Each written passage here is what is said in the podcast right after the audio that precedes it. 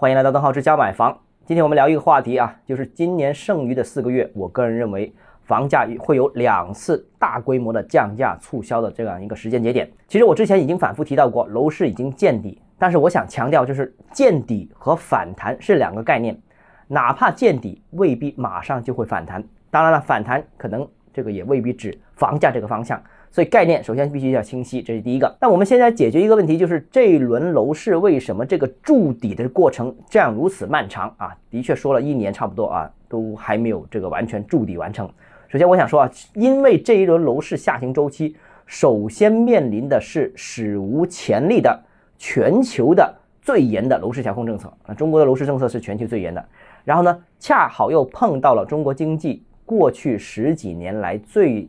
大的一次下行的周期，导致了投资和消费的意愿是大幅下滑，结果是房地产出现了深度下行，连带的问题很多。这个当然我们也看到有些提振政策，但效果不理想，筑底的时间也很长，所以可以预见啊，只要经济不恢复，楼市很难单独恢复；只要过严的调控政策不彻底退出，购买力也是没有办法彻底释放。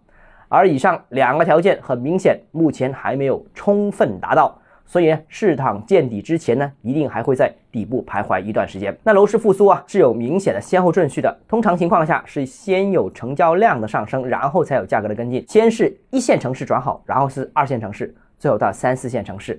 先是刚需的住宅产品先火起来，然后逐步到文旅产品啊，然后再到商办类物业啊。先是有大宗的。抄底的投资客出手，然后才到啊散客的逐步的入市跟进。那目前楼市处于哪个阶段呢？刚才我们说了，目前呢好像一个也没完全完整的出现。我们已经看到了，现在市场上面的确也有一批有资金有实力的大客户在呃抄底，在逃损盘。那么今年金九银十啊，我个人认为是有第一波啊降价促销潮的。虽然啊最近楼市利好是一波接一波，有管理层的指引。有央行的放水，有地方的松绑，有 LPR 的下调，有房贷利率的下调，但是这些传导到市场其实是需要一个时间的。房地产的纾困方案，我们见到已经有方案了，但是还没能够全面铺开。房地产企业想熬到天亮，那必须有足够的资金。经过七八月份的市场低迷，再加上金九银十是楼市的传统旺季，我相信开发商一定会卯足劲，争取在这个时间节点上在。争取尽量回收多一波资金。目前市场情况下看呢，这个打开市场的办法真的不多，各种办法都试过了，效果也不好。那增加宣传加降价促销，可能是唯一可行的最简单的套路。那今年剩下的四个月时间呢，我认为有两波降价潮。第一波就是这个九月份的中下旬到十一黄金周这几天啊，这大概也就是半个月时间左右。第二波就是十二月的中上旬，也就是冲年终、冲刺业绩这一轮，就是这两个轮应该会有两波的降价潮。再还想强调一下，这不是每一轮降价都可能比上一轮更低。刚才我们提到有两波降价潮，是不是说这个金九银十这波比之前低，然后年底这波又比金九银十低呢？未必。楼市呢降价从去年四季度其实已经展开，但不同城市和不同物业类型表现的差距很大。大城市呢一般是拿一批特价单位出来。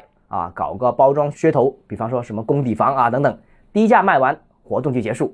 营销中心还是卖原来这个价格，这个属于这个价格表面稳定，但实际上呢，通过降价走货，就像价格在一个平地上运行，偶尔呢跳了一个坑，然后再又跳回来，继续在平地上面走。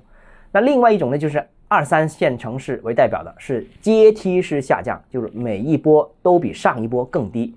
价格一个台阶一个台阶往下走啊！那对于想在大城市购房的朋友啊，要关注的就是你想买的那个楼盘有没有优惠，就关注这个就可以了，不需要关注宏观力度有多大啊！这个因为整个市场呢，一线城市肯定是相对坚挺的，但对于二三线城市的买家而言呢，我觉得呢，迟一点反而有可能淘到更损的楼盘，所以啊，一定要看不同城市采取不同的购房策略，优惠力度也是不同的，也要看项目，也要看开发商。城市越小呢，我相信降价的幅度越大。楼盘的位置呢，越是郊区的优惠力度也越大。经济欠发达城市的区域的楼盘呢，开发商呢也想尽快的甩走这个包袱。那大城市核心地段的物业，不但指不可能降价，甚至反而在市场不好的情况下有逆势上涨的这样一个可能。当然也不完全一定啊。如果是哪家开发商资金足够紧张，这些大城市的好物业也不排除有一波接一波的特价单位，这个也未尝不可。不过呢，如果一线城市的物业都要降价，也说明这他们这一家的开发商可能余粮也没多少了，随之而来可能也会进入到这个交房的一个困境啊，风险也随之增加。总的来说啊，一二线城市楼市呢，未来我仍然长期是看好的。哪怕是中国人口整体减少，我们看到局部区域也还是人口增加的。比如中国东南沿海的发达地区啊，如果你是刚需改善的、长期的保值需求的，年底这两波降价你需要抓住。好了，今天节目到这里啊。如果你个人购房有其他疑问，想跟我交流的话，欢迎私信我或者添加我个人微信，账号是教买房六个字，拼音首字母小写就是微信号 d h e z j m f。我们明天见。